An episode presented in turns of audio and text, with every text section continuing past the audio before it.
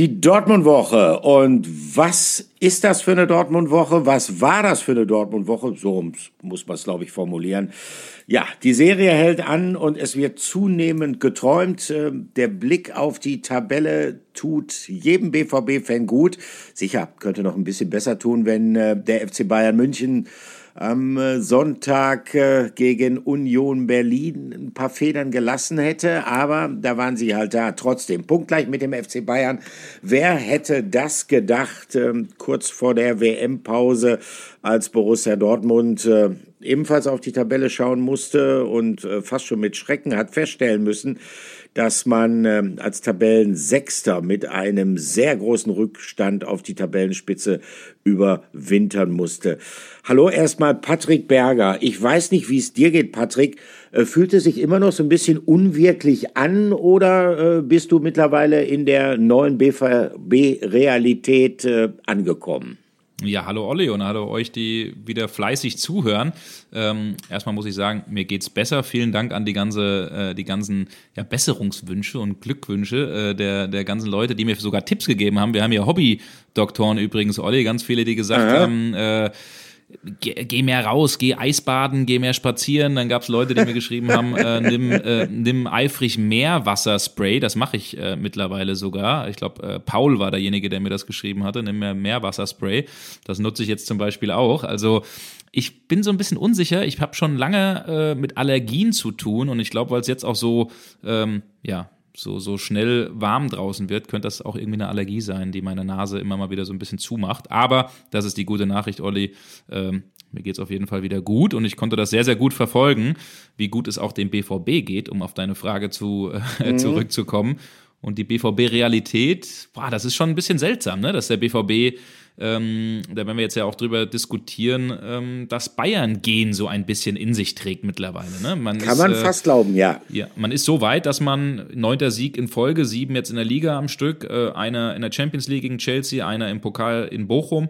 Ähm, man ist eigentlich so weit, dass man Spiele gewinnt, von denen man in den letzten Jahren gedacht hat, boah, die hätte man locker aus der Hand gegeben und man hat sogar das Duselglück auf seiner Seite, die ein oder andere Entscheidung, die vielleicht auch mal in äh, deine Richtung fällt. Also das finde ich schon sehr, sehr interessant und ich habe irgendwie das Gefühl, dass in dieser Mannschaft gerade was passiert, dass äh, die Mannschaft zusammenrückt, dass sie verstanden hat, worum es geht und ähm, ja, vielleicht ist auch ein bisschen Wunschdenken, auch aus der Reportersicht, dass ich einfach weiterhin will, dass wir bis zum Schluss Titelkampf haben, aber irgendwie ist dieses Jahr was drin, ist so mein Gefühl.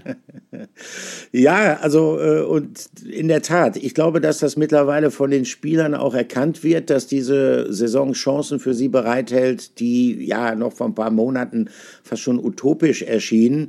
Ich zitiere einfach mal jemanden, nämlich äh, Niki Süle, der hat gesagt, äh, wir haben uns vorgenommen, alles aus diesem halben Jahr, also bis zum Saisonende herauszuholen. Dementsprechend hart arbeiten wir. Es gibt keinen in der Mannschaft, der nicht verstanden hat, was für eine riesige Möglichkeit wir haben. Er spricht dann auch noch, ähm, ähm, hat übrigens ähm, gegenüber dem BVB selbst den vereinseigenen Medien äh, ein Interview gegeben. Also da ist ihm äh, nichts in den Mund gelegt worden. Und Niki Süle ist jemand, der auch kein Blatt vor den Mund nimmt. Er beschreibt also das Innenleben der Mannschaft relativ plastisch. Es herrscht eine geile Dynamik. Äh, sagt auch, es gibt Spiele, in denen wir nicht so guten und überzeugenden Fußball spielen aber die wir trotzdem gerade gewinnen. Und dann kommt es, ich glaube, das macht am Ende aus, ob du was am Borsigplatz hochhältst oder nicht. Ja, warten wir es ab, ob der BVB möglicherweise wirklich, wie sagen es die Engländer immer so nett, Silverware ähm, am Borsigplatz hochhalten kann. Ich glaube, in Bezug auf die Meisterschale ist es eher Goldware. Aber schauen wir es mal ab. Derzeit ähm, läuft es einfach bei Borussia Dortmund, äh, Patrick. Und äh, du hast es eben gesagt, es läuft, obwohl es ähm, auch eine Reihe von Spiele gegeben hat, wo der BVB zwischendurch immer mal wieder Phasen hatte, wo er nicht dominant wirkte, wo er verteidigen musste. Ähm, äh, ist viel Psychologie, glaube ich, im Spiel derzeit. Ja, das Positive. Gefühl habe ich auch. Und es äh, passieren einfach Sachen, die sonst äh, nicht funktionieren oder nicht passen. Äh, Marco Reus mit dem wirklich gut und scharf getretenen und gefährlichen Freistoß Und dann ist dann einfach Julian Brandt mit seinem Rücken irgendwie dabei und schießt ein Tor mit einem Rücken.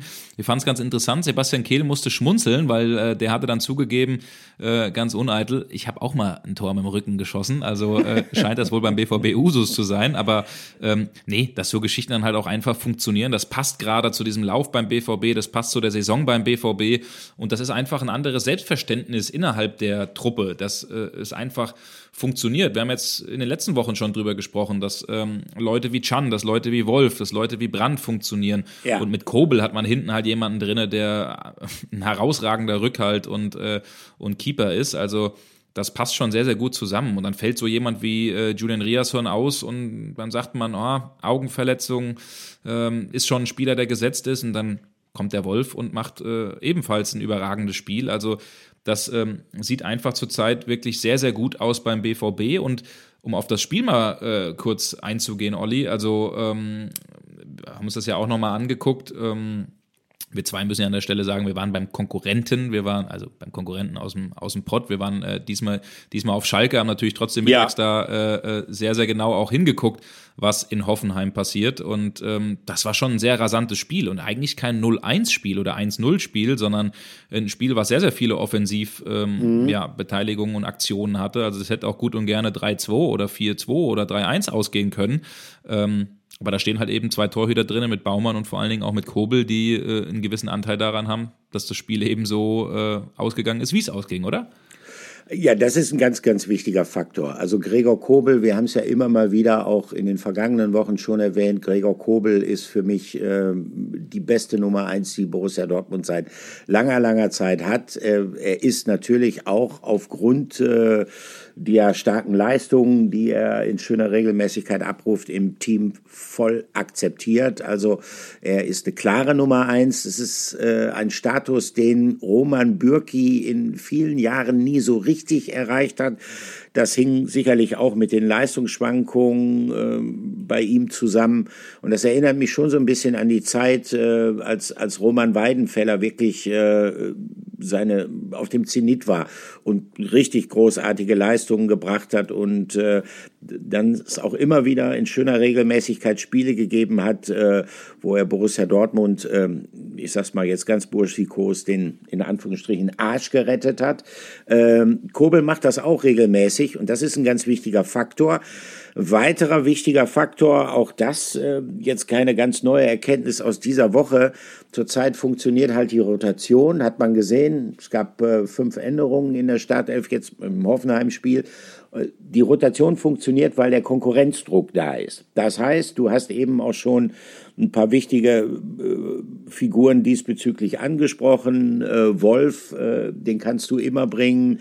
Julian Riasson äh, hat eine neue Farbe reingebracht, die Winterverpflichtung. Und das zieht natürlich auch andere mit. Das heißt beispielsweise, Du merkst regelrecht, wie ein Rafa Guerrero äh, jetzt spürt, ey, ich muss mich strecken, ich muss an die Grenzen gehen, wenn ich in dieser Mannschaft meinen Platz haben will, wenn ich spielen will. Äh, das tut sicherlich gut. Und äh, es gibt zurzeit viele, viele Spieler in der Mannschaft, die wir, ja, bis vor kurzem fast ähm, als Schnittspieler bezeichnet haben. Sprich Spieler, die schon relativ lange beim BVB sind, die mal gut spielen, mal weniger gut spielen, aber die nie so richtig kontinuierlich an ihr Leistungslimit kommen und das hat sich geändert bei äh, Julian Brandt beispielsweise, über den wir ja schon in den vergangenen Wochen viel loblos geworden sind. Das hat sich geändert bei Emre Can. Und äh, diese Liste kann man auch ein bisschen fortsetzen. Ich glaube allerdings, äh, da bist du wieder dran, Patrick, ich glaube allerdings, ein wichtiges Signal ist auch gewesen, dass äh, der BVB und speziell Sebastian Kehl mal deutlich aufgezeigt haben, also wer sich hier reinhängt, wer hier um seinen Platz in der Mannschaft kämpft und wer versucht an sein Leistungslimit zu kommen, der hat hier eine Perspektive. Und wem das aus unterschiedlichen Gründen halt nicht gelingt, von dem trennt man sich dann vielleicht besser. Also äh, die Tatsache, dass äh, Torgen Hazard, der ja auch ähnlich wie in den vergangenen Jahren Brandt und Schahn nie oder auch Meunier dauerhaft so an, an das Leistungslimit gekommen ist, ähm, der weiß, er hat hier keine Perspektive mehr, wurde ausgeliehen an, an, an die PSW Eindhoven. Im Sommer wird er dann wahrscheinlich endgültig den BVB verlassen. Und ähm, gleichzeitig auch bei Moda Hut, bei dem ich allerdings nicht glaube, dass es an der Einstellung gelegen hat. Bei Moda Hut sagt man auch, okay, es funktioniert nicht so richtig, man trennt sich. Das heißt, es entsteht eine neue Dynamik und äh, diese neue Dynamik merkt man der Mannschaft in ihren äh, Leistungen derzeit einfach an. Ja, das merkt man total. Das ist einfach eine neue Leistungskultur. Das ist, ähm, ich weiß gar nicht, welcher Kollege das war, mit wem ich darüber gesprochen hatte. Ähm, auf jeden Fall waren wir da auch auf der Pressetribüne, da redet man ja immer sehr viel und da haben wir auch gesagt, das ist jetzt eine Leistungskultur, die, ich, ja genau, der Kollege Sven Westerschulze war das von Sky, ähm, es grenzt schon so ein bisschen jetzt mittlerweile an die Leistungskultur beim FC Bayern, weil da ist es so, wenn du zu den Bayern kommst, da hast du ein Jahr, wo man vielleicht noch sagt, oh, Eingewöhnungszeiten, wenn du im zweiten nicht funktionierst, dann hast du eigentlich keine Chance mehr und kannst und kannst gehen. Und in Dortmund ist man jetzt eigentlich so weit, dass man, dass man auch mehr dahin kommen möchte, dass man diese Leistungskultur reinbekommt. Und deswegen wird auch ein Rafa Guerrero gehen, umstritten oder unumstritten ein herausragender Fußballer, aber eben auch einer, der die Mannschaft in manchen Situationen auch runterzieht, der ja wie auch ein Hazard dafür steht, dass das ja vielleicht nicht so richtig das ist, was man eigentlich will, dass man aus dem Quark kommt. Ähm, bei der Hut, du hast angesprochen, ist das sicherlich kein Problem gewesen. Da hat die Mentalität und die Einstellung immer gestimmt.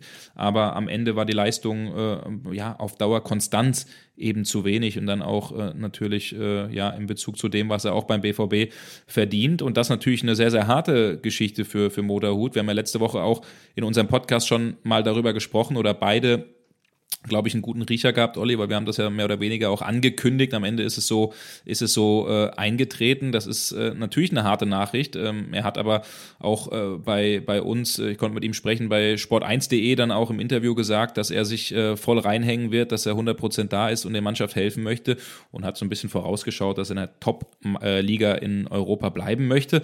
Sind wir auf jeden Fall auch gespannt, wo das hingeht. Aber diese harten Entscheidungen, die Sebastian Kehl zu treffen und zu fällen hat, äh, wir kommen ja nachher auch zu, zu Reus und Hummels. Da gibt es ja auch ähm, gewisse Tendenzen. Das ist äh, schon eine sehr, sehr, sehr interessante äh, Nummer und da kommt einfach ja, ein neuer Drive beim BVB rein. Olli, ich würde sagen, wir bleiben noch mal kurz beim Hoffenheim-Spiel. Wir ja. haben äh, nämlich einige Rubriken hier in unserem Podcast, äh, die wir äh, abzuklappern haben. Und wir fangen gleich mal an mit dem ersten Thema, mit unserer ersten Rubrik.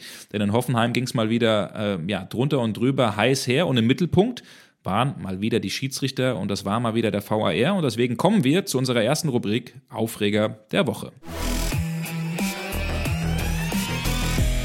Aufreger der Woche. Ja, der Aufreger der Woche. Und der hat tatsächlich äh, ein paar Wellen geschlagen, auch in der Nachbetrachtung. Und äh, ich finde schon, ja, sehr aufschlussreich, wie unterschiedlich die Bewertungen ausfallen äh, dieser strittigen Szene, die sich ereignet hat beim Gastspiel des BVB in Sinsheim. Ähm, ich meine jetzt nicht die Szene, wo der Balljunge etwas übereifrig den Ball wieder zurückgespielt hat, bevor er die, ja, die Linie überschritten hatte. Äh, das fand ich übrigens total süß. Also das Gesicht, wie der sich geschämt hat, wie der hinter stand und sagt, oh sorry, tut mir leid. Also, äh, also äh, das, das hat mir auch so ein bisschen das Wochenende zusätzlich noch gerettet. Nein, es geht natürlich um diese Geschichte in der 52. Spielminute folgende Situation. Wahrscheinlich haben es mittlerweile alle, die uns zuhören, gesehen. Ähm, ein Zweikampf zwischen Emre Can und Akpoguma. Akpoguma äh, ist eigentlich auf dem Weg aus dem Dortmunder Strafraum heraus, also mit dem Rücken zum Tor. Es drohte jetzt nicht eine unmittelbare Gefahr für den Kasten des BVB. Er wird von Emre Can äh, bedrängt. Ähm, erst oben, Chan hat ein bisschen mit dem Arm gearbeitet äh, und dann auch noch unten. Das sah der Schiedsrichter in diesem Augenblick allerdings nicht. Er äh, pfiff, erkannte auf Freistoß und dann äh, bekam er ein Signal vom äh, Video Assistant Referee dass der Kontakt äh, zwischen Chan und Akbobuma innerhalb des Strafraums war, ähm, aber äh, er bekam dann auch äh, den Hinweis, ähm, dass äh, dieser Kontakt möglicherweise nicht ausgereicht habe, um als Foul zu gelten. Jedenfalls, ähm, es gab keinen Elfmeter und auch keinen Freistoß. Das Spiel ging weiter mit einem Schiedsrichterball. Also äh, diese Szene äh, hat für, weil es auch ein bisschen kompliziert, merkt man ja jetzt auch, wenn ich darüber rede, schon in der Aufbröselung ist.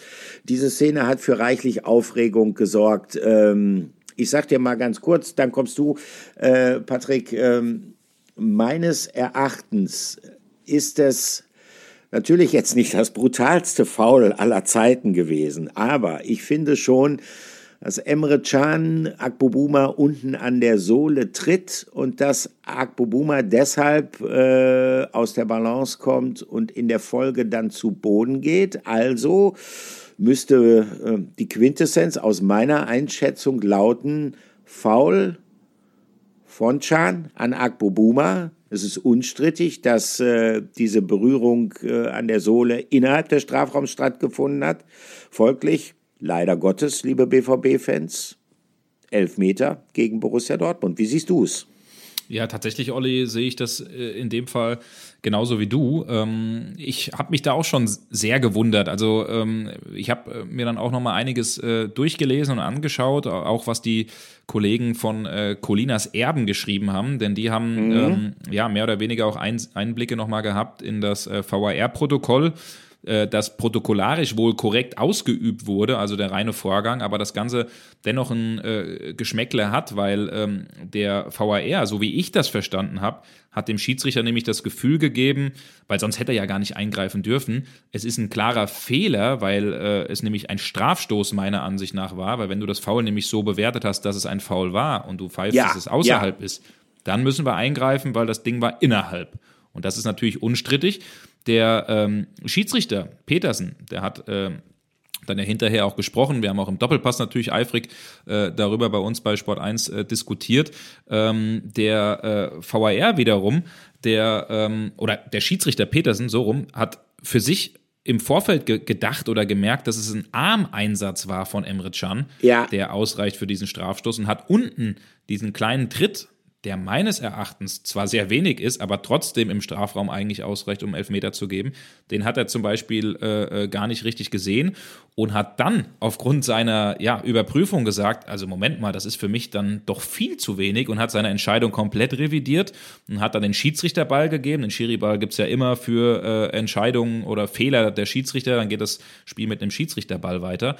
Und das war schon eine Geschichte, Ho, da hatte ich ganz schön viele Fragezeichen äh, im Kopf und äh, da kann man sagen, war, glaube ich, das Schiri-Dusel schon auch auf, der, auf, auf Seiten des BVB. Also ja, wir reden irgendwie jedes Mal wieder über die VAR. Wir haben ja noch eine andere äh, Szene, die in dem Fall richtig war, äh, wo Marius Wolf das 2 zu 0 genau. erzielt. Äh, ja, aber weit vorher, ich weiß gar nicht, ob das eine Minute vorher war, ist ähm, vor der eigenen 16er äh, Grenze, also außerhalb, ein Foul von Schlotterbeck an Bebu gab. Das ist, glaube ich, auch unstrittig, sehen wir beide wahrscheinlich auch so, dass es ein Foul von Schlotterbeck an Bebu war. Aber die Szene läuft halt schon so lang weiter und dann fällt dieses herausragende Tor von Marius Wolf und alle jubeln und zack, greift der VAR ein, wird das Ding aberkannt. Also, das ist schon richtig, aber irgendwie, ich werde kein ja. Freund mehr des, des, äh, des VAR. Es ist, weiß ich nicht, man kann sich ja auch gar nicht mehr richtig freuen, man weiß gar nicht mehr, was stimmt oder was nicht stimmt. Und ich habe so ein bisschen auch das Gefühl, auch wenn ich manchmal off-Record mit dem einen oder anderen Schiedsrichter spreche, dass das denen auch nicht so richtig äh, gefällt, weil sie ja mittlerweile auch gar nicht mehr so, so richtig wissen, wie sie ihn anwenden sollen und was da, was da funktioniert und was nicht funktioniert. Also ich bin mittlerweile kein Fan des VAR. Nein, vor allen Dingen, es ist natürlich dann auch ziemlich harter Tobak, äh, äh der dann auf diese Schiedsrichter, wenn sie dann involviert waren in, in, in solche Situationen, einprasselt. Also äh, ganz, ganz harte Kritik hat es gegeben an äh, Schiedsrichter Petersen von Thorsten Kinnhöfer, äh, dem ehemaligen Schiedsrichter. Ich kenne ihn persönlich, ich schätze ihn auch sehr, aber er sagt, das also ist ja fast äh, äh eine Regelbeugung, die da gemacht worden ist, weil äh, ein Foul sei letztendlich nur mal ein Foul in Bezug auf diese Can Akbobuma-Geschichte.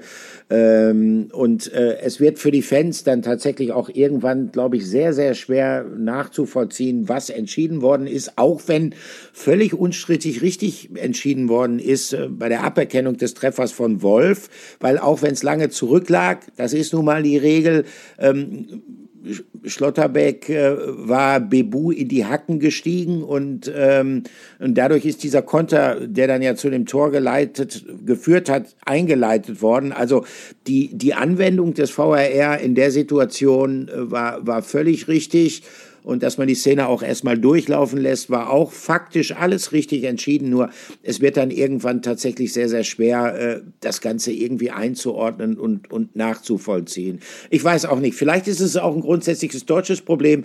Ähm, keine Ahnung. Vielleicht reden wir einfach nur zu viel darüber und, und sorgen Ach, dann. Ja, ja ich, ich habe keine Ahnung. Also ganz ehrlich. Aber tatsächlich, es geht einem äh, ein bisschen auf die Nerven, weil äh, auch aus Sicht von uns Journalisten. Wir würden gerne Geschichten darüber machen, wo wir auch, ja, so ein bisschen mal Leistungen von Mannschaften bewerten und einordnen und dann sagen, okay, was heißt das jetzt? Borussia Dortmund hat wieder gewonnen.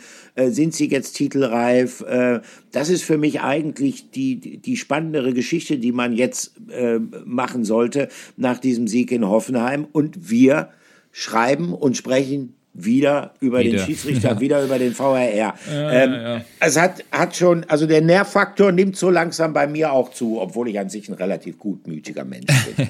ja, das stimmt, aber Olli, ist ganz interessant. Wir nehmen ja hier am Montag gerade um 13.09 Uhr haben wir jetzt gerade äh, auf. Manuel Gräfe hat vor ein paar Minuten, äh, auch Ex-Schiri, ähm, der ja recht kritisch seiner Zunft gegenübersteht, ähm, hat äh, getwittert und hat auch geschrieben, Can gegen Akpobuma oder faul, aber doch nicht elfmeterreifes Foul. Wenn man zwei VAR-Eingriffe in keinem schweren Spiel, nur 18 Fouls benötigt, dann ist es per se nicht gut gelaufen für den Schiri.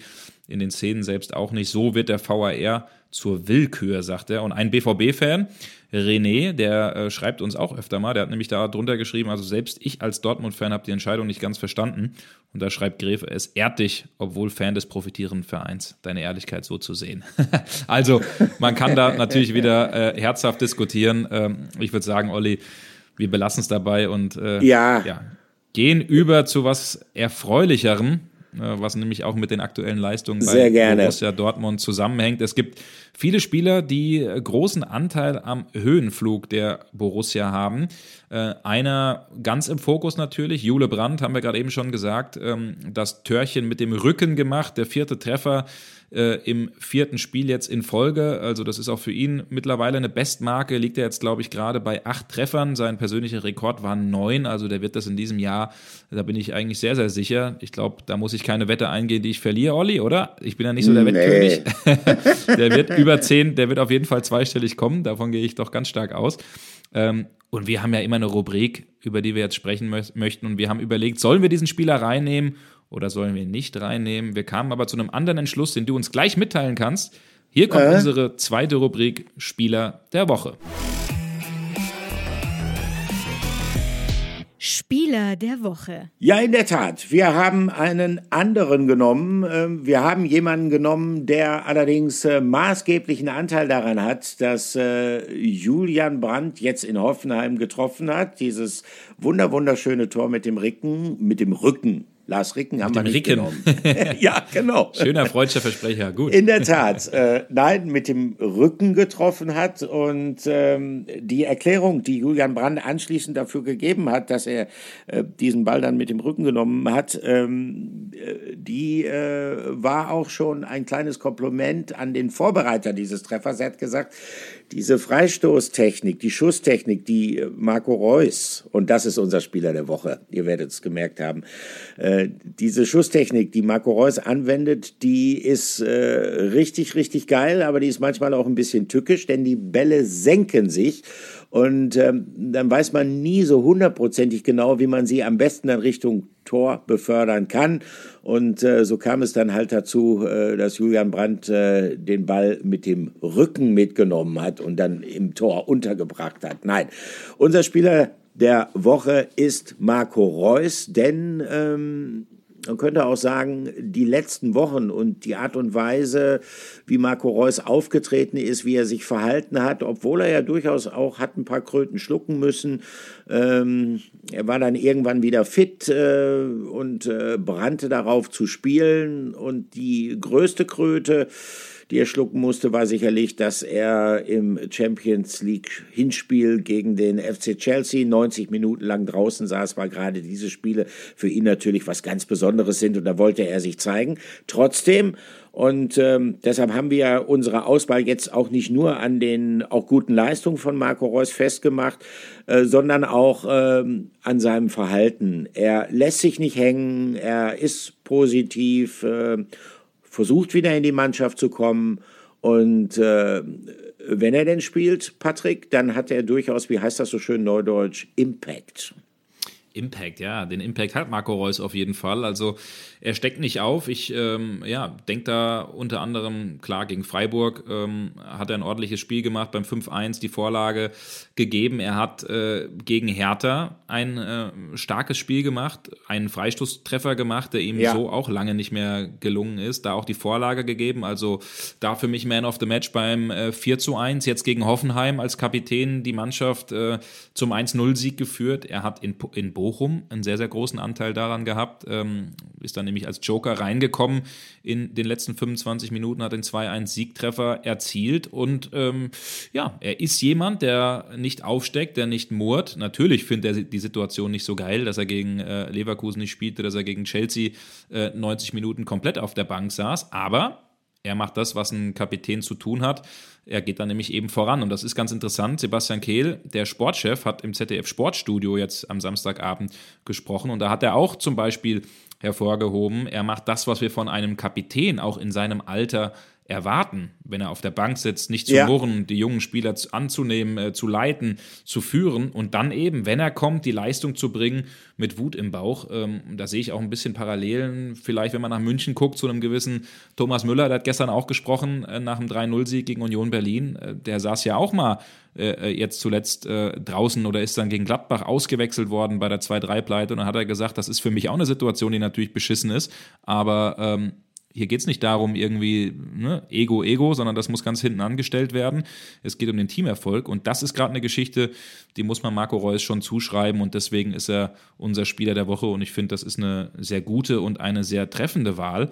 Und die Frage ist jetzt, Olli, wie geht es mit diesem Marco Reus weiter? Und es gibt ja auch noch einen anderen Routinier, der ja eigentlich im gleichen Alter ist. Ähm, Marco Reus wird 34, Mats Hummels ist 34 und wir stellen uns die Frage, bleiben die über den Sommer hinaus beim BVB? Was, was ja. denkst du?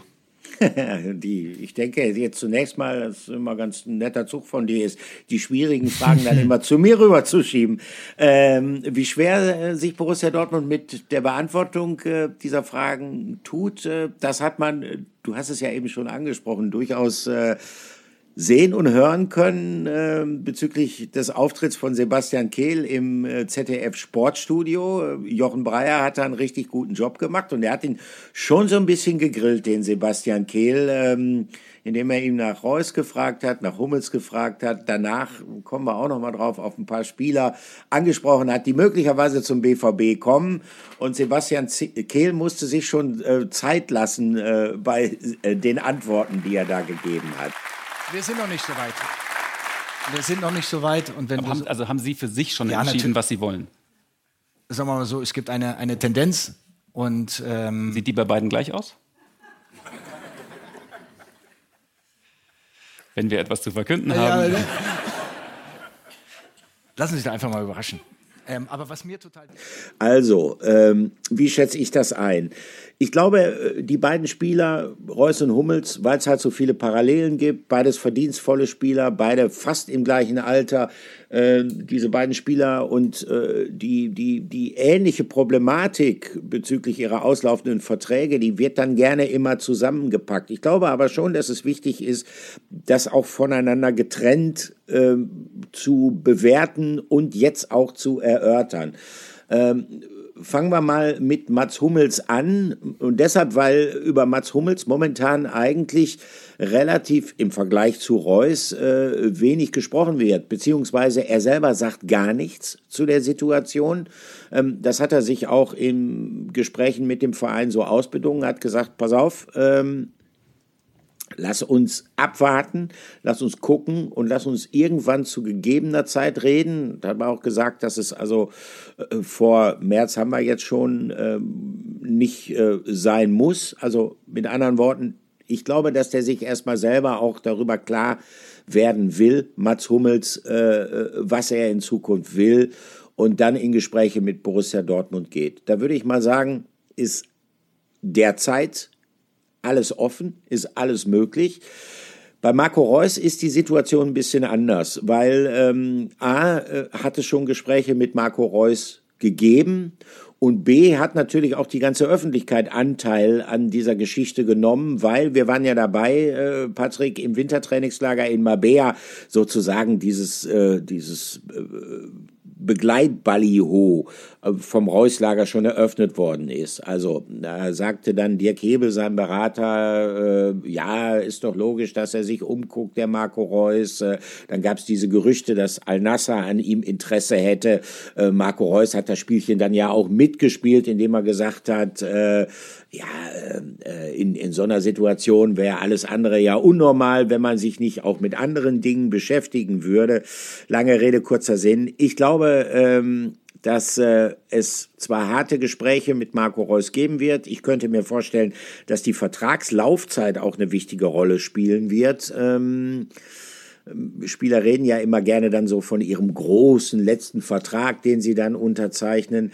Ich könnte mir aber schon vorstellen, dass äh, Borussia Dortmund und Marco Reus äh, in irgendeiner Form zusammenfinden. Das würde natürlich für ihn bedeuten, dass er nicht unerhebliche Gehaltseinbußen in Kauf nehmen müsste im Vergleich zu seinem jetzt noch aktuell gültigen Vertrag. Also ich bin relativ zuversichtlich, ähm, dass es für Marco Reus beim BVB zumindest noch etwas weitergeht. Ich glaube allerdings, äh, das sagt mir mein Gefühl, das wird wahrscheinlich auf so eine Art Einjahresvertrag hinauslaufen. Und bei Mats Hummels bin ich, mhm. Äh, bin ich ein bisschen skeptisch, ob es weitergeht. Hm, ja, also das ist tatsächlich auch äh, mein Gefühl, Olli. Unsere Gefühle, die haben uns zuletzt äh, äh nicht betrogen oder belogen. Ähm, ich glaube es tatsächlich auch. Also es gibt äh, jetzt, jetzt aktuell äh, wieder Gespräche zwischen, zwischen Sebastian Kehl und, und Dirk Kebel. Wird auch schon konkreter gesprochen, also auch um Zahlen, um Laufzeiten. Ähm, ja. Der BVB hat grundsätzlich hinterlegt, das ist vielleicht bei beiden Personalien wichtig, dass man mit denen schon weitermachen möchte. Also äh, ich glaube, ähm, so wie Sebastian Kehl da man kann schon sagen, geschwommen ist äh, im ZDF-Sportstudio. Das sollte eigentlich nicht so rüberkommen. Das äh, hat mich am Sonntag auch nochmal äh, umgehört, auch im Verein. Also ähm, Aki Watzke hat ja dann nochmal bei Marian Laske in der Watz gesprochen äh, und, hat, äh, und hat gesagt, ähm, dass das so verdiente Spieler sind und dass man natürlich versucht, in den Gesprächen weiter voranzukommen. Also das ist schon ein Wunsch grundsätzlich des BVB. Ähm, bei Marco Reus bin ich auch deiner Meinung. Ich sehe die Tendenz eher in Richtung Verbleib. Äh, Knackpunkt wird sicherlich die Laufzeit sein. Marco Reus möchte selbst schon noch zwei Jahre auf Top-Niveau spielen, am liebsten beim BVB. Ob man sich dann vielleicht irgendwo auf ein Jahr und Option äh, einigt, auf jeden Fall wird es weniger Geld geben. Also davon, davon gehe ich aus. Und bei Mats Hummels bin ich ein bisschen unentschlossen. Also was du gesagt mhm. hast, ähm, ist ja normal schon auch jemand, der äh, ganz gerne noch mal vor die Kameras tritt. Das habe ich jetzt auch ein paar Mal versucht. Das, das will er gerade nicht, das macht er gerade nicht. Auch am Sonntag ähm, äh, hatte ich mal versucht zu kontaktieren, hat er gesagt, ich will mich gerade voll äh, äh, auf den Sport fokussieren und nicht über meine Zukunft sprechen. Also ähm, da bin ich ein bisschen unentschlossen, weil ähm, da kann ich mir am Ende vorstellen, dass Mats Hummels für sich selbst vielleicht noch, also erstmal Hut ab an der Stelle, wie er mit der Situation umgeht, wie er die jungen Spieler leitet. Gegen Chelsea fiel es zum Beispiel auf, wie er die, die Fans sogar beim Warmmachen von der Seite angepusht hat. Dann in Bremen, wo er äh, Mokoko noch sogar in die Kabine begleitet, als er verletzt ist und ihm Trost zuspendet. Also der geht da auch auf der Bank als Leader voran, aber das ist natürlich eine Situation, die ihn nicht zufriedenstellt und er selbst muss dann am Ende für sich die Entscheidung fällen, was passiert vielleicht erstmal perspektivisch auch beim BVB ähm, und, und wie sehr kann ich der Mannschaft vielleicht noch helfen oder will ich der Mannschaft noch helfen. Ich habe irgendwie das Gefühl, dass äh, er ist ja ein großer US-Sport-Fan, ähm, dass er vielleicht nochmal für sich sagt, weiß ich nicht, ein, zwei Jahre, so wie damals Schweinsteiger in der MLS, ja. nochmal ein cooles Leben haben, nebenbei ein bisschen Baseball, ein bisschen äh, Football, ein bisschen Basketball gucken und einfach nochmal ein cooles Leben haben. Das ist eine Geschichte, die könnte ich mir bei ihm vorstellen. Wenngleich ich sagen muss, ich fände es toll, wenn äh, äh, Reus und Hummels beide den BVB erhalten bleiben, weil es einfach auch Aushängeschilder für diesen Verein sind. Definitiv. Also ich denke, aus Sicht des Vereins ist es ganz, ganz wichtig, dass du A, äh, schon äh, dem, was du ja mehrfach angekündigt hast, also dass du zukünftig auf äh, verstärkt leistungsbezogene Komponenten in den Spielerverträgen setzen willst, dass du alles dafür tun willst, um eine neue Dynamik in der Mannschaft entstehen zu lassen. Dazu zählt dann natürlich auch, wenn gerade beispielsweise sich ein Julian Brandt sehr, sehr gut entwickelt, äh, haben wir natürlich auch lange auf diese Entwicklung warten müssen, aber wie auch immer, momentan entwickelt er sich richtig stark, dass der in Zukunft natürlich eine wichtige Rolle einnehmen wird und dann kannst du es dir natürlich nicht erlauben. Und dann wäre es auch ein schlechtes Signal in der Mannschaft zu sagen, pass auf, äh, wir verlängern Marco Reus, äh, was auch nicht so passieren wird, zu den Konditionen, äh, die er bisher auch hatte. Also da muss natürlich jetzt auch eine neue Hierarchie in der Truppe entstehen. Es tut sich ja diesbezüglich auch einiges. Und bei Hummels, ähm, um das dann auch abzuschließen, da bin ich auch bei dir. Ähm, ich glaube schon, dass er so ein bisschen dieses große Ziel gehabt hat in der Hinrunde, äh, wo er wirklich sehr starke Spiele, speziell zu Saisonbeginn gemacht hat, äh, dieses große Ziel gehabt hat, noch einmal auf den WM-Zug mit aufzuspringen. Das hat dann nicht geklappt. Und dass er danach so ein bisschen in ein Loch gefallen ist und dass er jetzt dabei ist, äh, sich wirklich ernsthaft Gedanken darüber zu machen, wie geht's jetzt überhaupt weiter. Das Kapitel Nationalmannschaft ist für ihn geschlossen und ähm, dass es vielleicht für ihn auch darum geht, ja, wie heißt das so schön, zur Abrundung seiner Spielerbiografie nochmal äh, vielleicht ein Abenteuer zu erleben, den Horizont nochmal ein bisschen zu erweitern und woanders, wo ja auch, äh, habe ich mir sagen lassen, nicht so schlecht bezahlt wird, äh, ein bisschen Geld zu verdienen. das ist auf jeden Fall äh, richtig und das hast du ja sehr, sehr schön gesagt, Olli. Ähm, blicken wir da mal ein bisschen nach äh, vorne oder machen wir was anderes? Ja. Blicken, wir noch mal, blicken wir noch mal ein bisschen zurück, denn äh, in der ähm, vergangenen Woche, die jetzt, die jetzt frisch abgelaufen ist, ähm, hat mich der Kollege aus Frankfurt, Christopher Michel, ähm, kontaktiert und äh, nehme euch mal ein bisschen mit, wie manchmal auch Recherchen ablaufen und hat gesagt, du Patrick, ich habe hier äh, aus dem Frankfurter Umfeld erfahren, der, äh, der Kamada und BVB, da tut sich gerade äh, irgendwas. Und dann äh, ja, gehen bei uns dann die Recherche, äh, Recherchen dann los, dann wird viel telefoniert äh, in die eine und in die andere Richtung, ähm, im Dortmunder Umfeld, im Frankfurter Umfeld. Ähm, ja, und dann haben wir am Ende rausgefunden, dass es tatsächlich, und haben das bestätigt bekommen von mehreren Seiten, ein Treffen gab zwischen den Beratern von Daichi Kamada, also Thomas Kroth und Roberto Tucada und Sebastian Kehl und dass in diesem äh, Gespräch schon sehr wohl vom BVB hinterlegt wurde, dass man den Spieler ablösefrei verpflichten möchte. Und äh, jetzt wollen wir ein bisschen drüber sprechen. Das ist nämlich unsere nächste Rubrik, das Gerücht der Woche. Gerücht der Woche. Ja, wir hätten es tatsächlich auch genauso gut. Wir hatten vorher ja noch überlegt, Olli, äh, ob wir es vielleicht sogar als Frage der Woche betiteln, weil äh, es ja, ist natürlich am Ende ein Gerücht, vielleicht aber auch ein bisschen mehr, darüber sprechen wir jetzt nämlich gerade, aber es gab auch ganz viele Fragen von Fans und ich nehme mal repräsentativ jetzt einen raus, Manuel Wiegelmann, der mir auf Twitter geschrieben hat, was läuft denn jetzt mit Kamada und dem BVB? Weißt du schon was Neues. Also ähm, ja, neuer als der Stand, wie wir ihn jetzt schon mal berichtet haben, ähm, ist es jetzt aktuell nicht. Also der BVB ähm, ist bereit, einen Fünfjahresvertrag dem Spieler zu geben. Er ist ja ablösefrei. Trotzdem ist sowas immer auch damit verbunden, dass es in der, in der Branche normal und üblich ein äh, knackiges Handgeld gibt. Das soll ungefähr mhm. bei 12 Millionen Euro für den Spieler und die äh, Berateragentur liegen und das Gehalt ich würde mal sagen, in der BVB normal in den Regionen bei 5 bis 6 Millionen Euro. Äh, Daichi Kamada, ein Spieler, der wahnsinnig interessant ist, Olli. Ich erinnere mich, wir hatten, glaube ich, im Oktober war das, ne? Schon mal oder November äh, über das Interesse von, vom BVB an Kamada gesprochen. Und jetzt ist es nämlich eben konkreter geworden. Die Kollegen der Frankfurter Rundschau haben dann an dem Tag, auch die Kollegen der Bild, ähm, ja schon sehr schnell auch die, die Informationen ebenfalls gecheckt bekommen, nachdem wir mit dem Bericht rausgegangen sind. Ich glaube, die Rundschau war sogar schon ein bisschen offensiver und sprach von einer Einigung. Ganz so weit ist es jetzt noch nicht, aber wir haben ja auch im Sportstudio bei äh, Sebastian Kehl ähm, ja, ein wenig rausgehört, dass das doch was werden könnte. Ne? Also wir können ja mal kurz reinhören, Sebastian Kehl. Wir haben gerade Daichi Kamada gesehen von Eintracht Frankfurt. Was halten Sie von ihm?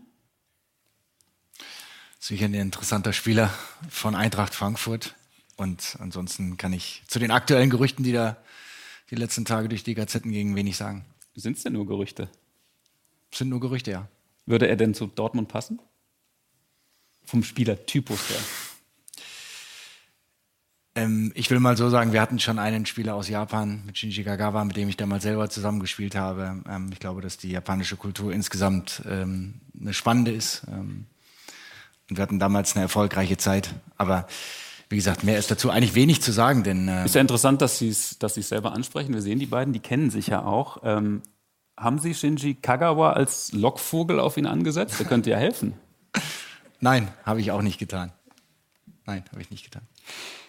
Wobei Shinji sicherlich, wenn ihn äh, Kamada darauf ansprechen würde, sehr, sehr positiv über Borussia Dortmund sprechen würde. Also Sie sollen ja die Berater getroffen haben diese Woche. Ich glaube, es ist kein Geheimnis, dass Sie Interesse haben. Er ist ja ablösefrei, ähm, Kamada, aber es gibt noch keine Einigung.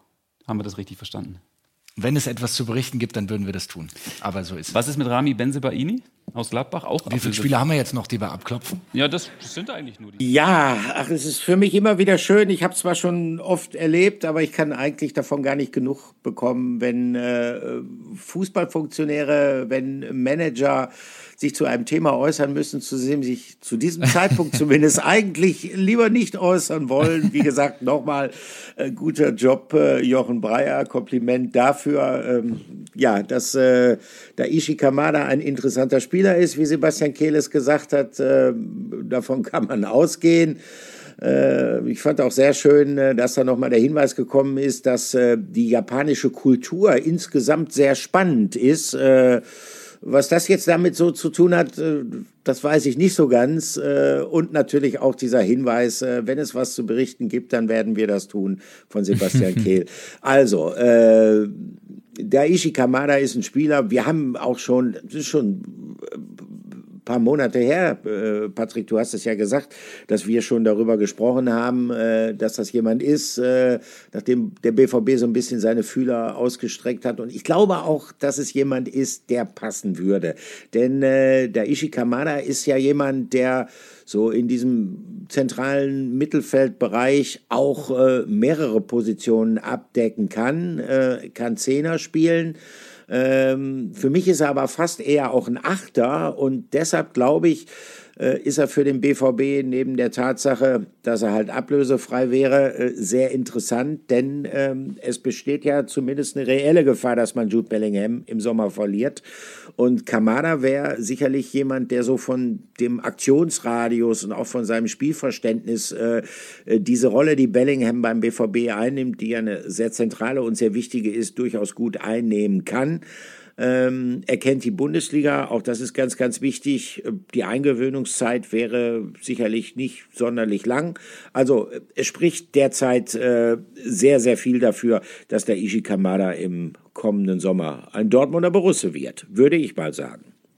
Ja, das äh, würde ich so auch sagen. Deswegen ist es äh, mittlerweile in dem Stadion schon ein bisschen mehr als nur ein Gerücht. Und dadurch, dass wir da so tief involviert sind, Olli, äh, können wir das, glaube ich, ja mit, mit gutem Gewissen da behaupten, dass da schon wesentlich mehr dran ist.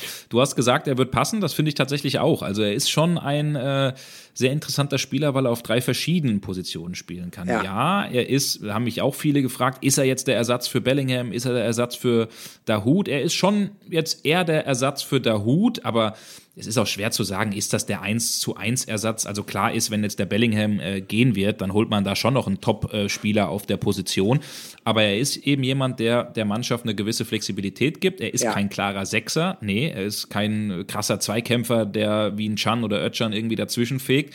Ähm, er ist schon ein bisschen mehr der Typ ähm, ähm, Dahut, der mehr auf der Acht agiert, der mehr am Spiel teilnimmt, der offensiver ist Und, und das ist der große Unterschied dann doch nochmal zu Dahut, er ist einfach wesentlich torgefährlicher. Allein in der Saison hat er, glaube ich, mehr Treffer gemacht als Dahut in äh, den ganzen 130 Spielen für den BVB. Also er ist schon jemand, der Treffer selbst macht, der äh, Torvorlagen gibt.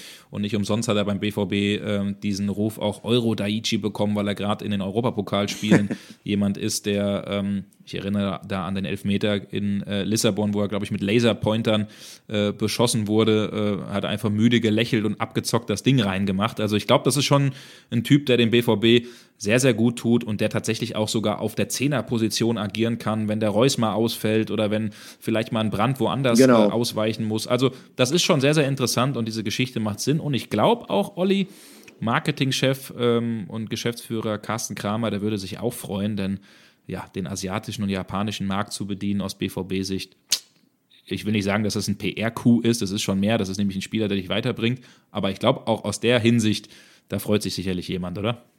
Ja, das glaube ich auch. Und äh, man würde, klar, äh, das ist natürlich jetzt nicht der entscheidende Aspekt, Stichwort nee, japanische klar. Kultur, Nein, aber äh, es würden dann auch wieder äh, verstärkt äh, unsere geschätzten japanischen Kollegen nach Dortmund kommen. Wir waren ja beide, du hast es gesagt, auf Schalke. Schalke mit Maya Yoshida äh, und äh, dann ging es gegen den VfB Stuttgart mit, mit den Japanern. Und äh, die werden wirklich, äh, egal wo sie spielen, die japanischen Profis in der Fußball-Bundesliga, sie werden äh, von den japanischen Journalisten auf äh, Schritt und Tritt verfolgt. Also äh, der BVB hat ja auch mit äh, Shinji Kagawa, auf den hatte Kiel ja auch Bezug genommen, durchaus gute Erfahrungen gemacht mit äh, den äh, Samurai in der Bundesliga. Also schauen wir mal, äh, äh, wann es da vielleicht ein wenig konkreter wird. Äh, das könnte sicherlich ein wichtiger Bestandteil für die Zukunft des BVB sein. Und äh, Patrick, die Zukunft des BVB ist ein ganz gutes Stichwort, denn ähm, äh, muss er auch so ein bisschen schauen immer. Das ist ja auch das, was der Verein sagt. Äh, äh, wir versuchen natürlich nach wie vor als Borussia Dortmund, das hat Sebastian Kehl gesagt und vor allen Dingen auch Lars Ricken, ähm, der Leiter des NLZ, ähm, wir versuchen ja nach wie vor auch ein, ein Verein sein, der eine hohe Durchlässigkeit, Transparenz hat zwischen der Jugendabteilung und der Profiabteilung. Das ist natürlich, ähm, je erfolgreicher die Profimannschaft ist, umso schwieriger. Der Sprung ist schwer äh, aus dem Nachwuchsbereich dann in die erste Mannschaft. Man hat ja gesehen, wie lange beispielsweise Yusufa Mukoku ähm, dafür benötigt hat. Und äh, deshalb äh, lohnt es sich, äh, zumindest gelegentlich mal einen Blick äh, auf, auf das zu werfen, was sich so im Unterbau des BVB alles tut. Und äh, Patrick, das hast du jetzt mal getan und das gibt, glaube ich, ein paar ganz interessante Einblicke. Olli, erstmal geile Sache, wie du hier wieder die Überleitung hinbekommen hast. Also äh, da, kann ich, da, kann ich noch, da kann ich noch was lernen. Ja? Das aus der, aus der Hüfte raus. Ich habe schon gedacht, wo will er jetzt hin? Und dann ist er komplett ja. hier bei dem, bei dem nächsten Thema. Überraschung. Das, das ist die Erfahrung, das ist die Erfahrung. Ähm, ja, auf jeden Fall ähm, habe ich äh, mit dem U19-Coach des BVB, mit Mike Schulberg gesprochen. Ein äh, Däne, der ähm, mit dem BVB sehr, sehr erfolgreich ist. Kaum zu glauben, seit Sommer 2020, da hat er als U19-Coach beim BVB übernommen, ist er in der Bundesliga Weststaffel ungeschlagen seit 2,5 Jahren. 33 Spiele sind es jetzt. Am Freitag äh, das 1 zu 1 gegen den direkten Konkurrenten äh, Köln hat diese Serie weiterhin am Leben gelassen. Und ähm, was ja ganz interessant ist, und deswegen habe ich das zu einem Anlass genommen, so ausführlich auch mit Mike Schulberg zu sprechen. Die U19 spielt in der Youth League am Dienstag um 16 Uhr gegen das ja, Top-Talente-Ensemble von Paris Saint-Germain. Und es ist ein sehr interessanter Spieler dabei, Etan Mbappé, der Bruder von Kilian Mbappé. Und ähm, ja, all das wollte ich von Mike Schulberg wissen. Ähm, was ist das Geheimnis? Wie ist man denn überhaupt so gut? Wie ist man 2,5 Jahre ungeschlagen? Wie blickt man auf das Spiel gegen PSG? Was hat er vielleicht auch über die Top-Talente wie Mokoko, wie Bino Gittens, wie äh, Reikov zu sagen? Und er schlägt auch Alarm im Nachwuchs, denn er sagt, die Strukturen müssen sich ändern, sonst hat man im internationalen Vergleich als deutsche Mannschaft keine Chance. Und hier kommt jetzt unsere vierte Rubrik Interview der Woche. Interview der Woche. So insgesamt, wie, wie fühlt ihr euch gerade? Weil es, es, es läuft ja wirklich sehr gut, ne? ja, wie, wie, fühlt man sich? Am Endeffekt äh, äh, versuche ich das in zwei aufzuteilen. Die eine Seite ist, dass wir ähm, seit Januar sechs äh, Jugendspieler von Alter in Erwachsenenbereich stellen. Das ist äh, für mich herausragend, dass wir es schaffen, so viele Jugendspieler schon in den Herrenbereich zu stellen. Ähm, davon Alter in U19 spielen können. Am Endeffekt hat fünf von diesen sechs Jungs alle bei uns in die Jugend gespielt die letzten Jahren. Yusufa, Jamie, Tom, Abdu ähm, und Namdi. Mhm. Äh, sogar Prince hat ja auch dieses Jahr in U19 auch mal ein paar Spiele gehabt, aber die anderen fünf haben über einen längeren Zeitraum bei uns gespielt. Ähm, und wir schaffen es trotzdem, ähm, ähm, ohne in der Bestbesetzung in die Jugend, äh, nicht nur national, sondern auch international, Ergebnisse zu erzielen. Ähm, und wenn man jetzt mit durch der WM von den Profis äh, war die Youth League und die Champions League anders getaktet. Wir haben ja mit den Meisterspielen sechs Spiele gehabt innerhalb von, von 13, 14 Tagen. Wir hatten keine freie Woche, da waren Länderspiele. Hat man auch gesehen, die anderen vier Youth League-Teilnehmer äh, standen ja nach dem Youth League-Ausschluss äh, auf Durchdienst-Tabellenplatz sieben oder acht durchschnittlich. Ähm, siebeneinhalb, meine ich, war das. Mhm. Wir waren da oben. Ähm, das habe ich auch die Jungs dazu gratuliert. Äh, ich habe gesagt, das ist nicht äh, ähm, zu unterschätzen, dass man es geschafft hat, ähm, in einer internationalen Saison, wo unser Kader eh äh, beeinschränkt war. Wir haben nicht mit Jamie, Tom etc. gespielt, äh, mit den gleichen Spielern in Youth League und in der Meisterschaft Großteil gespielt, dass wir dann trotzdem durch diese Taktung, durch diese Spiele auf ein hohes Niveau es geschafft haben, in der Meisterschaft auch äh, jetzt eine Rolle zu spielen um die, um die Endrunde. Ähm, das äh, ist beeindruckend, finde ich. Mhm. Kannst du uns denn euer oder speziell dein äh, Geheimnis verraten, wenn man mal guckt, 32 Spiele, ihr habt noch kein einziges in der Liga äh, jetzt selbst verloren. Ähm, warum läuft das da so, so unglaublich gut? Ist es wirklich äh, einfach, dass ihr die bessere Mannschaft seid? Ist es, äh, ist es der Teamwork? Wie viel Anteil hast du persönlich auch daran? Also ich rede ungern über ich, sondern wir sind eine Wir, genauso wie meine Spieler, das sind keine ich, sondern eine Wir. Äh, äh, relativ einfach. Ich habe ein großes Trainerteam um mich drumherum. Äh, die ziehen alle an den gleichen Strang. Das sind auch andere Trainer, die die Jungs vorher trainiert haben. Am Ende ist für mich wichtig, aus jeden Tag das Beste daraus zu machen. Wir konzentrieren uns immer auf heute und nicht um morgen. Deswegen haben wir es geschafft, in so viele Wettbewerbe auch Erfolg zu haben. Äh, es ist klar, nach dem, ich finde, letztes Jahr hatten wir eine herausragende Mannschaft. Äh, hatten auch gegen Wolfsburg von den Profis, wo wir 6-1 gewinnen, hatten wir drei U18-Spieler und eine U19-Spieler auf dem Platz, laufende Spiel mit Tom, mit Mokoko, mit Jamie und mit Leon. Ähm, und nichtsdestotrotz haben wir auch unsere eigenen Spiele gewonnen. Wir haben wahrscheinlich äh, nicht nur ergebnistechnisch, sondern in, in der Spieler nach oben äh, der erfolgreichste Jahr gespielt in der, in der Jugendgeschichte bei uns in die U19. Ähm, natürlich klar mit unserem eigenen Ergebnis, auch mit, mit Spielern in, in die erste Mannschaft. Und dieses Jahr ist es klar, wenn man schon so viele Jugendspieler im Herrenbereich stellt, äh, äh ist es schwierig, äh, auf die, um die Ergebnisse und den Erfolg anzuknüpfen. Und deswegen rate ich eigentlich der Erfolg dieses Jahr in Zweifel noch höher ein, weil äh, wir nicht äh, in meiner Meinung unbedingt der beste Mannschaft haben von individueller Qualität, äh, sondern da sind auch ganz andere dabei. Und äh, dass es äh, nicht typisch ist, äh, durchzuschieben, so wie wir es machen, sondern das macht ja in, in, in der Maße eigentlich nur Bayern. Ähm, und dass wir es trotzdem schaffen, mit unserer Mannschaft da zu stehen, wo wir stehen, äh, bin ich sehr stolz drüber. Aber mhm. am Endeffekt geht es darum, wir, wir versuchen jeden Tag das Beste daraus zu machen. Wir konzentrieren uns um die Jungs, die wir zur Verfügung haben, freuen uns über die Jungs da oben sind. Ähm, und dann äh, ist es auch so, dass wir gut genug sind, in Unterbereich die U17-Spieler durchzuschieben. In Edinburgh, in Birmingham spielen wir am Ende das Spiel mit Paris und Cole Campbell auf der Flügel, zwei U17-Spieler. Äh, großer Anteil dadurch, dass wir weiterkommen. In Kopenhagen war es Kilwetchen da rein, kam als U17-Spieler. Hm. Gegen Manchester City war es Tyler Meiser als U16-Spieler.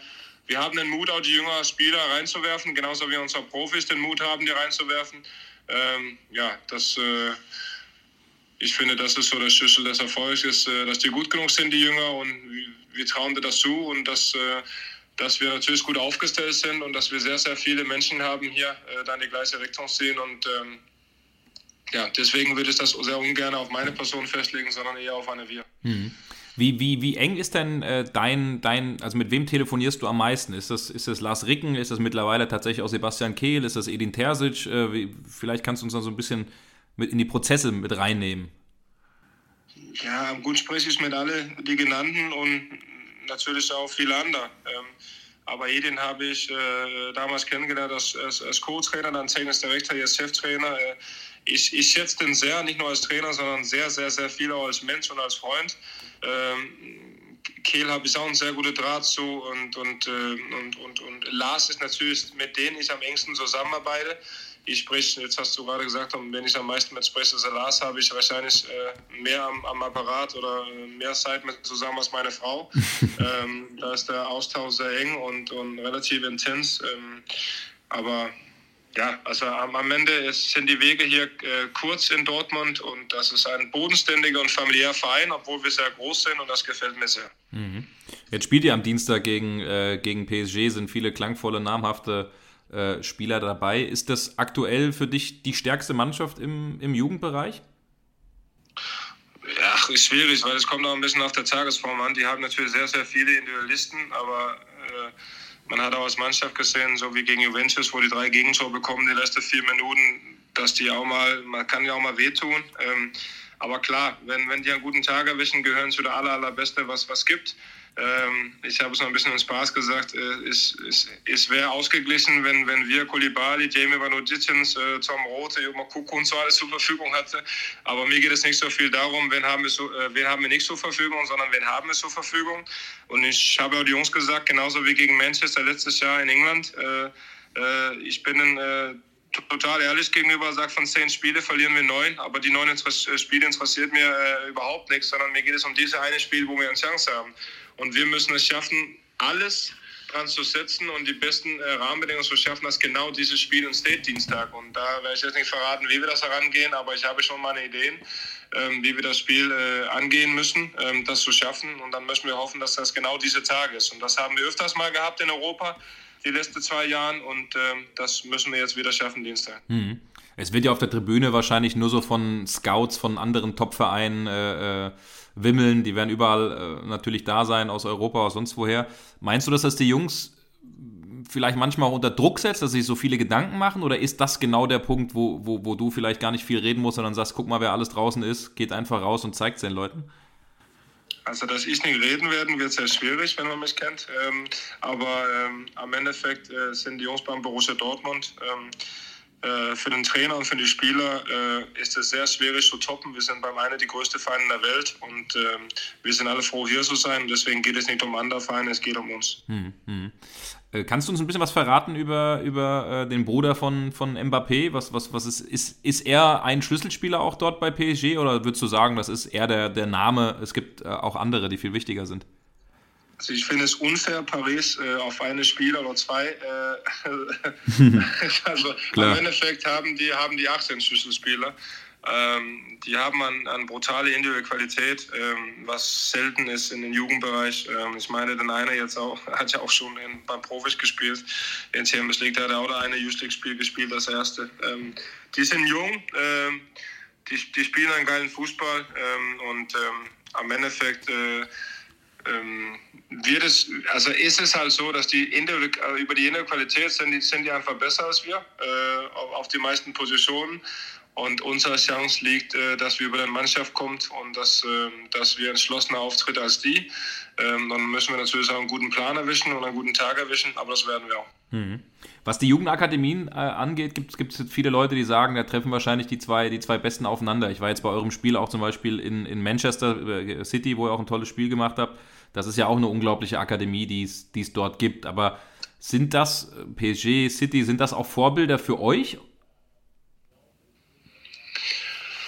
Was heißt Vorbilder? Jeder macht das unterschiedlich. Ähm, also wir haben unser Weg, die haben ihre Weg, aber natürlich äh, guckt man sich Sachen ab. Irgendwann habe ich mal gehört, äh, habe ich so Herzen genommen, der Best Coach ist der Best Thief.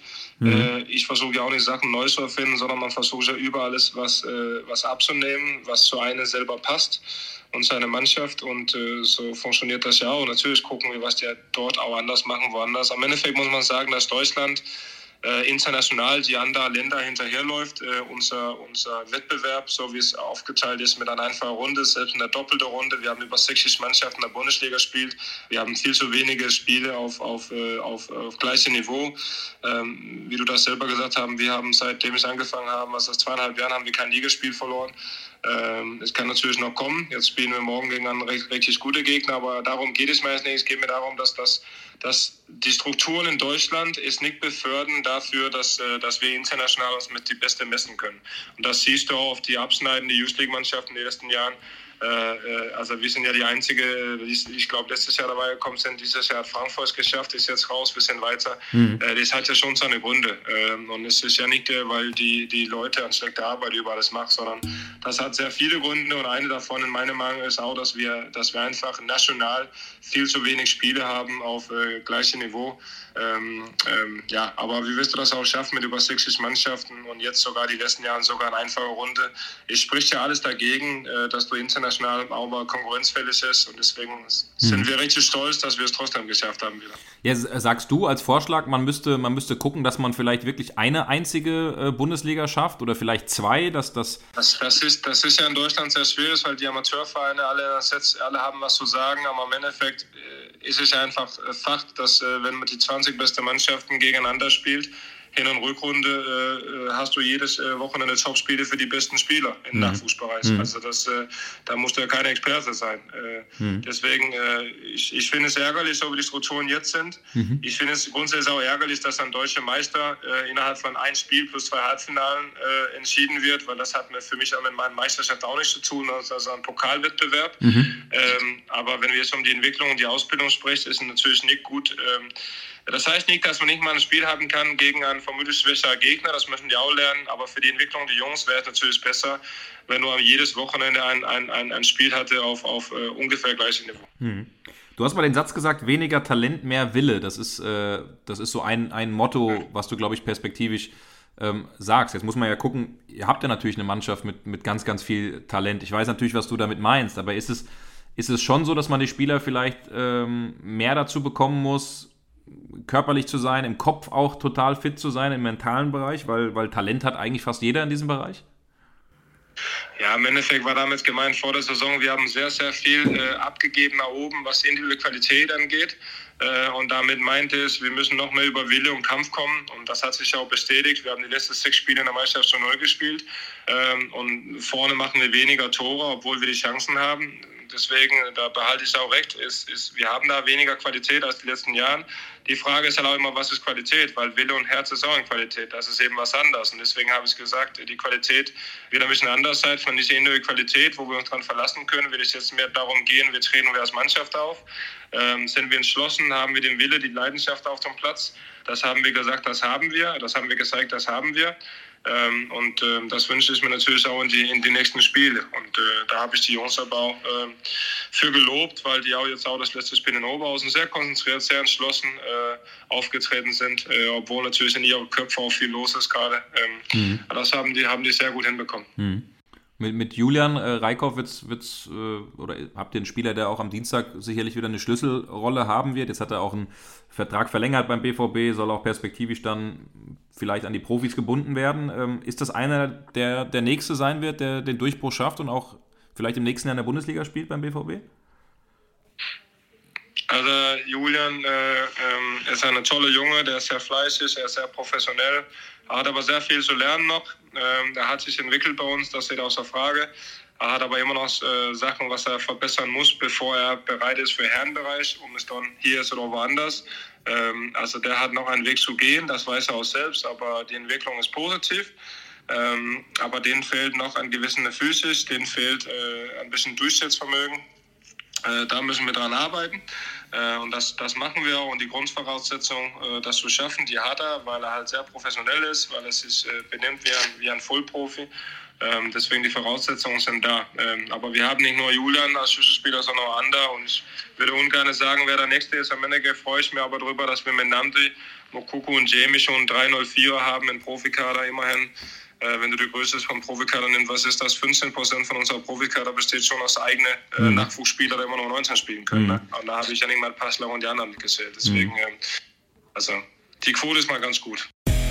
Ja, ein sehr, sehr spannender Gesprächspartner. Hat Spaß gemacht, mit Mike Schulberg zu sprechen. Und ich äh, glaube auch für euch mal wieder ganz schön, ein Interview hier auch in unserer Rubrik zu haben. Äh, das, äh, ja, hat sich sicherlich ganz interessant und ganz nett angehört. Die Auszüge ähm, daraus und das komplette Interview, das könnt ihr dann auch nochmal nachlesen auf sport1.de, auch nochmal in schriftlicher Form. Aber Mike Schulberg, äh, ein Typ, von dem man, glaube ich, nochmal in den nächsten Jahren vielleicht mehr an anderer Stelle sehen wird. Einer, der ja, Jürgen Klopp auch als Vorbild hat und der an der Seitenlinie schon sehr, sehr impulsiv unterwegs ist. Ähm, war zum Beispiel gegen Köln gesperrt, weil er äh, äh, eine gelbe zu viel gesehen hat. Also auch das soll ihm manchmal passieren. Aber das ist schon jemand, mit dem man beim BVB sehr, sehr zufrieden ist aufgrund der aktuellen Arbeit. Und ich bin sehr, sehr gespannt, wie das Spiel am Dienstag gegen Paris äh, ausgeht. Und äh, ja, genauso gespannt, Olli, bin ich jetzt auf das, was du wieder vorhast. Denn du hast äh, eine fünfte Rubrik vorbereitet und jeder weiß es, ja. die gehört dir. Und äh, deswegen lasse ich dir jetzt The Stage is yours. Oh, thank you very much. Äh, ja, wir kommen zu unserem Flashback der Woche. Flashback der Woche. Und ich habe mal gedacht, ähm, die Titel, die Borussia Dortmund gefeiert hat, äh, die haben wir ja eigentlich, äh, zumindest die richtigen, wichtigen Titel im, im Rahmen unserer äh, verschiedenen Folgen der Dortmund-Woche schon gut und ausgiebig gewürdigt. Dann habe ich aber festgestellt, dass wir einen Titel, ähm, ja, ich will nicht sagen vergessen haben, aber fast so ein bisschen unterschlagen haben. Da hat es nämlich ein Jubiläum gegeben, es ist gar nicht mal so lange her. Und zwar am äh, 2. Dezember äh, wäre es genau 25 Jahre her gewesen, dass Borussia Dortmund tatsächlich den Weltpokal gewonnen hat. Und das ist ein Titel, der, sagen wir mal, ähm, in der Wahrnehmung so ein bisschen unterging, logischerweise nicht zu vergleichen mit dem äh, größten Erfolg der Vereinsgeschichte, mit der Champions League. Und er hat bei weitem auch nicht, äh, jetzt sagen wir mal, ähm, diese, diese Begeisterung hervorgerufen, wie die äh, deutschen Meisterschaften, die Borussia Dortmund hat gewinnen können, oder auch beispielsweise den DFB-Pokalsieg 1989, der auch für den Verein ein sehr, sehr wichtiger Titel gewesen ist, weil es halt eine Initialzündung für vieles, was danach gekommen ist, war. Aber dieser Titel, der Weltpokal, muss man ein bisschen was dazu sagen, äh, der wird in dieser Form ja nicht mehr ausgespielt, äh, aber es ist sozusagen der Vorläufer der, der FIFA Club WM. Dieser Titel Weltpokal ausgespielt zwischen dem Gewinner der Champions League von europäischer Seite aus und dem Gewinner der Copa Libertadores, dem Gegenstück in Südamerika zur Champions League, ähm, der hat in Südamerika einen unglaublich großen Stellenwert äh, gehabt, immer gehabt. Und natürlich auch damals, wie gesagt, der BVB äh, hat sich qualifiziert für dieses Weltpokalfinale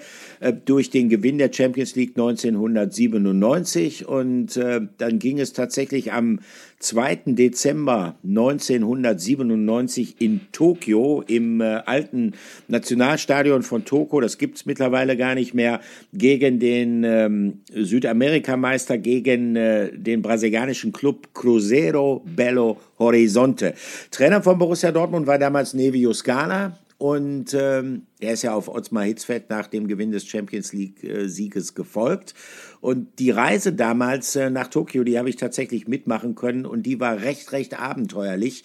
Ähm, ich war damals Radioreporter für Radio 91.2, den lokalen Dortmunder Rundfunksender. Und äh, als ich gesagt habe, ja, ich würde dieses äh, Weltpokalspiel gerne live übertragen, hat man mir signalisiert, dass man äh, nicht unbedingt bereit war, die nicht ganz unerheblichen Reisekosten zu bezahlen. Ich habe dann zunächst mal geschaut, wie kriegst du das irgendwie hin? Das, ich wollte da unbedingt hin, äh, weil sowas erlebt man wahrscheinlich wirklich nur einmal im Leben. Äh, wie kriegst du das irgendwie hin? Und ich habe ein Dortmunder Reisebüro aufgetan, das tatsächlich eine Fanreise organisiert hat. Und ähm, ich habe dann äh, folgende Vereinbarung getroffen. Okay, ihr nehmt mich mit und ähm, ich muss für die Reise nichts bezahlen. Und äh, im Gegenzug tue ich euch irgendwie einen Gefallen. Und die sagten, ja, du kannst dann sozusagen so eine Art Reiseleiter für die Fans sein, die mitkommen. Sie hätten bereits einen weiteren Reiseleiter und das war Michael Rummenigge, der frühere BVB-Spieler. Und ihr beide könnt dann also, die Reise dauerte so etwa ja, drei, vier Tage. Ihr beide könnt dann abends immer so Fußballdiskussionen äh, veranstalten mit den Fans. Soweit, so gut, habe ich mich drauf eingelassen. Das Problem war nur, unmittelbar nachdem wir in Tokio gelandet waren, war ein bisschen abenteuerlich. Wir sind von Amsterdam nach Tokio geflogen. Unmittelbar nachdem wir da gelandet waren, ähm, ähm, sagte Michael Rummenigge zu mir, äh, du pass auf, Olli, äh, heute Abend die erste Diskussionsrunde, die kannst du ja mal alleine leiten. Ich äh, muss hier ein paar Freunde treffen. Der hatte nämlich in äh, Japan äh, bis kurz davor gespielt bei den äh, Urawa Red Diamonds und äh, dann verabschiedete der sich und äh, ich habe dann abends die Diskussionsrunde geleitet, hatte auch Jetlag, war ein bisschen müde, aber okay. Ich hatte mich ja darauf eingelassen, er hat ja gesagt, dass ich das mache und äh, sagte, okay, am anderen Tag kann äh, der Michael Rummenigge da etwas mehr Redeanteil übernehmen. Am anderen Tag fand die Diskussionsrunde dann erneut statt und Michael Rummenigge war immer noch nicht da. Ich kann das vorwegschicken, den habe ich äh, das nächste Mal erst beim Rückflug dann gesehen. Der hat sich da also einen schlanken Fuß gemacht. Und diese, diese Vorbereitung auf dieses Spiel war, war absolut abenteuerlich. Also die Mannschaft lebte mitten in Tokio. Es herrschte ein totales Verkehrsgewirr. Äh, ich habe mich manchmal so gefühlt wie Lost in Translation. Ähm, es wurde kaum Englisch gesprochen. Ähm, es gab Situationen, da hast du dich in ein Taxi gesetzt und hast dem dann gesagt, okay, National Stadium, please, wo ich von ausgegangen bin, okay, das versteht jetzt jeder japanische Taxifahrer. Aber der Taxifahrer lächelte mich nur freundlich an und äh, warf nicht mal den Motor an, dann wieder rein ins Hotel, dann musstest du dir das auf Japanisch aufschreiben lassen, wo du hin wolltest, dann den Zettel dem Taxifahrer gezeigt und so weiter und so fort. Also es war echt abenteuerlich. Ich kann mich noch erinnern, das Abschlusstraining, äh, also das war schon eine Herausforderung. Also am Tag vor dem Spiel ähm, trainierten ähm, erst die Dortmunder und dann die Brasilianer in diesem Nationalstadion. Und als der BVB auf dem Weg zum Stadion war, merkte man schon, äh, man kommt nicht durch, äh, durch den Verkehr. Man würde erst mit deutlicher Verspätung am Stadion ankommen. Ähm, daraufhin hat Michael Mayer dann Kontakt aufgenommen mit Cruzeiro Belo Horizonte und hat gesagt, pass auf, wir kommen zu spät. Äh, macht es euch was aus, wenn ihr vielleicht auch erst eine Stunde später trainiert? Und die Brasilianer sagten, ja, super, alles klar, kommt uns entgegen, so können wir es machen. Dann kam die Mannschaft von Borussia Dortmund an am Stadion man wurde darauf hingewiesen, man hätte sich erheblich verstetigt und da verstehen die Japaner, gilt ja so ein bisschen der Ruf voraus, sie seien die Preußen Asiens, also unglaubliche Disziplinfanatiker, dass die damit große Probleme hätten. Dann trainierte die Mannschaft tatsächlich zehn Minuten und auf einmal ging das Flutlicht aus, weil die Mannschaft zu spät gekommen ist und das Flutlicht nur für eine bestimmte Zeit an war. Also musste das Abschlusstraining wieder abgebrochen werden. Es war reichlich chaotisch. Am, am Spieltag, das Spiel wurde ausgetragen an einem ganz normalen Werktags äh, zu deutscher Zeit morgens um 11 Uhr. Deshalb wurde das auch kaum äh, im, äh, im Fernsehen verfolgt. Es hatten sich äh, tatsächlich Fans im Westfalenstadion eingefunden. Da wurde das auf Großbildleinwand übertragen. Aber das Spiel fand, äh, es war ein ganz kurioses Spiel. Ähm, der BVB konnte es dann mit 2 zu 0 für sich entscheiden. Äh, in erster Linie auch dank einer überragenden Leistung von Julio César, dem brasilianischen Innenverteidiger, für den dieser Titel ein ganz, ganz besonderer Titel war. Das hat er mir anschließend auch nochmal gesagt.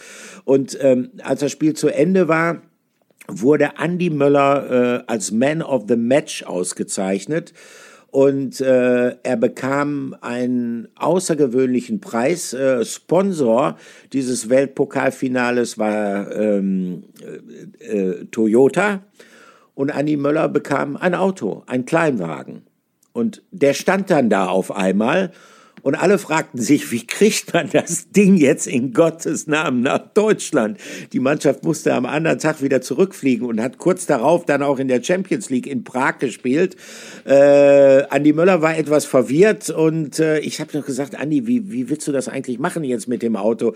Ja, weiß ich auch nicht. Ich muss irgendwelche Dispositionen äh, treffen, kann ich dir jetzt nicht sagen. Dann ging es wieder in den Flieger, dann ging es wieder zurück und mit reichlich Jetlag kam man dann wieder an, aber immerhin als frisch gebackener Weltpokal Pokalsieger. Aber jetzt bin ich gerade noch auf die Idee gekommen. Ich muss den Andi Möller unbedingt mal anrufen und fragen, was aus dem Auto geworden ist. das wollte ich gerade fragen, Olli. Hast du das Ding nicht irgendwie nach Hause gefahren, dann Nein, mit einer mein, Weltreise äh, drei also, Monate später in Deutschland angekommen? mein einziges Souvenir ist, die Journalisten, die damals über dieses Spiel berichtet haben, die bekamen tatsächlich einen Mantel geschenkt, auch von Toyota. Dieser Mantel war äh, feuerrot der ging runter bis auf die Sohlen der Schule. Der war aus einem undefinierbaren Material, ich würde fast sagen Plastik und äh, da stand hinten groß und fett drauf Toyota. Ich habe den tatsächlich irgendwann vor ein paar Jahren noch mal anprobiert, weil äh, das hat ja Erinnerungswert, das Ding. Ich habe den nie getragen, der war so portesslich, also ganz ehrlich nicht.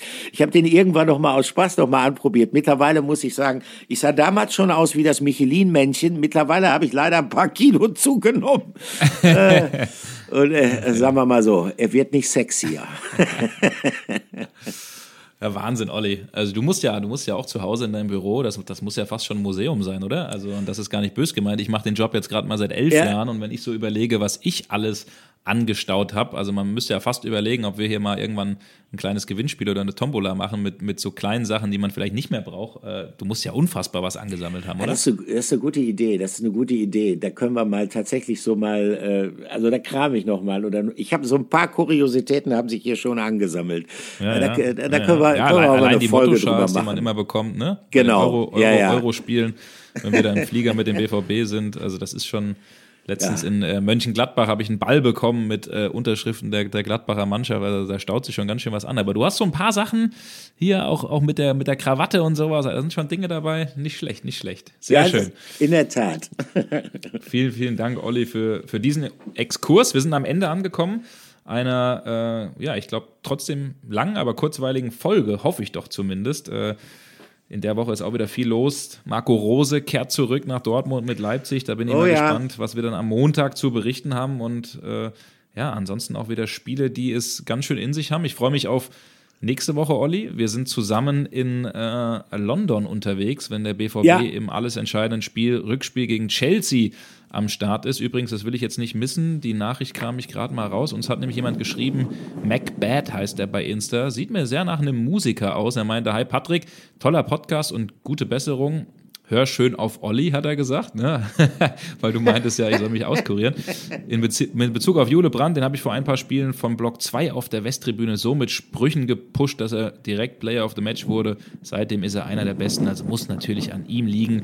Ähm, und er sagt, see you, wir sehen uns beim Karaoke in London. Da bin ich mal gespannt, ob er herausfindet, wo wir Karaoke machen. Oh, oh, genau. Oh, da liegt die Messlatte ja richtig hoch. ja, ja, ja.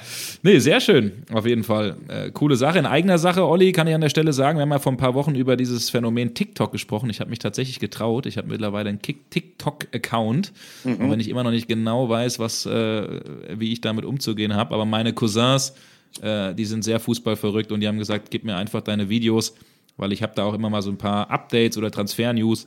Dann machen die das Video in, ich sag mal, jugendlicher Manier hübsch und fit, weil selbst das Format ist eigentlich zu alt für mich, Olli, und das will was heißen. haben die, machen die, mittlerweile, früher haben die ja nur diese kleinen Pastillen gemacht, die du an der Tankstelle kaufen konntest, ne, in weiß und Ach so, ja, Orange. ja, das weiße, TikTok, äh, hier ne, mit oder? Michelle Hunziger die Werbung gemacht, ne? Nein, ja, ich, ja. Da, da weiß ich, ich weiß schon, was TikTok ist. So ist es nicht. Sehr schön, Olli. Hat Spaß gemacht. Ich hoffe euch auch und ja, kommt gut durch die neue Woche. Ciao, ciao. Ciao. Yeah.